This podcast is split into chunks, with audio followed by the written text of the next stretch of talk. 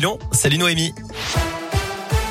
Salut Cyril, salut à tous. On jette vos conditions de circulation. Pas de grosses difficultés à vous signaler pour l'instant dans l'agglomération lyonnaise, si ce n'est que ça pourrait coincer un petit peu autour du rectorat rue de Marseille à Lyon puisque les étudiants manifestent en ce moment.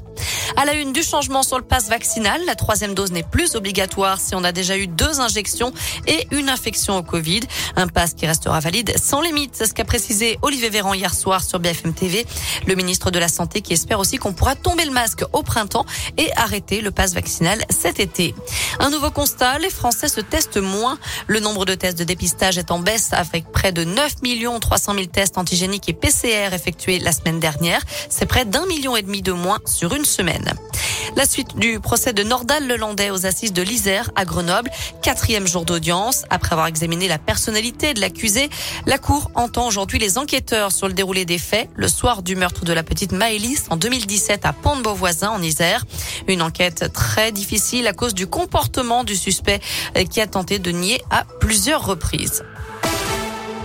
Six personnes interpellées dans le quartier de la Guillotière hier à Lyon. C'est ce qu'annonce la préfecture sur Twitter. Elles ont toutes été arrêtées place Gabriel Péry sans qu'on sache pour quel motif. Depuis quelques jours, le collectif La Guillotière en colère dénonce le retour du marché sauvage sur cette place. Et puis deux supporters de l'OL ont été placés en garde à vue, suspectés d'avoir participé aux affrontements du 17 décembre dernier au stade Charletti lors des 32e de finale de la Coupe de France. Le match avait été interrompu. Les deux équipes, l'OL et le Paris FC, avaient été éliminées de la compétition.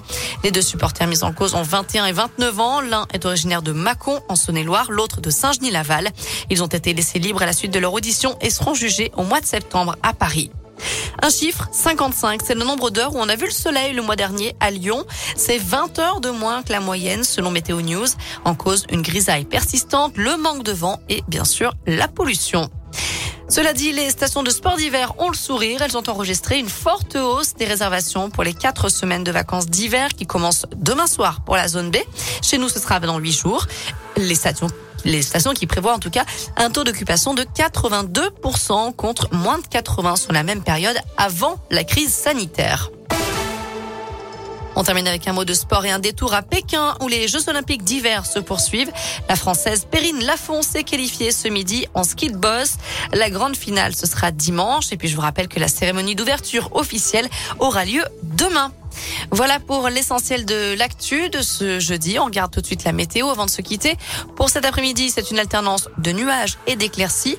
La bonne nouvelle, c'est que les températures sont très en, sont en hausse par rapport à la saison. Elles continuent de grimper, comprises entre 10 et 12 degrés cet après-midi dans la métropole de Lyon. Et en soirée, normalement, on ne devrait plus repasser en dessous des 5 degrés. Merci.